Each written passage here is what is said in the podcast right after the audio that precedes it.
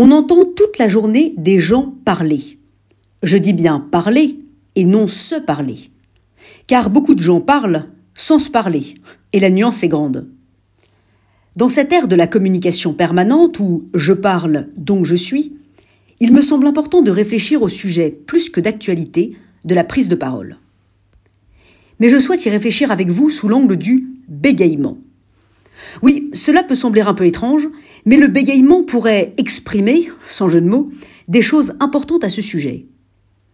Bégayer, nous dit le dictionnaire, c'est parler avec difficulté, en articulant mal les mots, en répétant une syllabe plusieurs fois de suite. Il y a une difficulté, et au-delà une douleur, à parler, comme s'il s'agissait d'une épreuve, comme si le bègue avait conscience du poids de chaque mot, un poids tel qu'il a du mal à sortir de la gorge, comme si certaines syllabes étaient coupantes, tranchantes, grosses comme une montagne à accoucher. À l'heure où les mots se déversent des bouches comme un torrent, à la télévision, à la radio ou dans les réunions, je peux vous affirmer, et j'en sais hélas quelque chose, que personne ne réfléchit plus à ce qu'il dit qu'une personne qui bégaye. Personne n'a plus conscience que lui de l'importance de chaque mot, et dans le mot, de l'importance de sa composition, de ses syllabes, de ses lettres.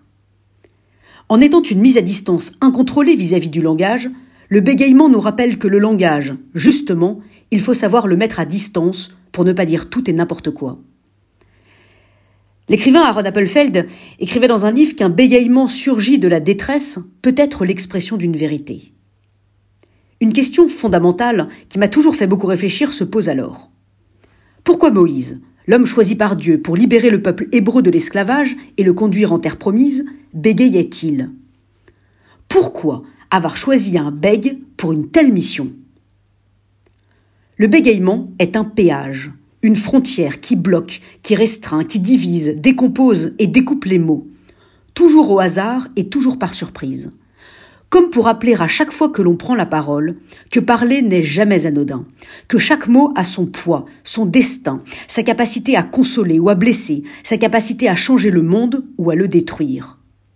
Et si le bégaiement était un don et non un handicap?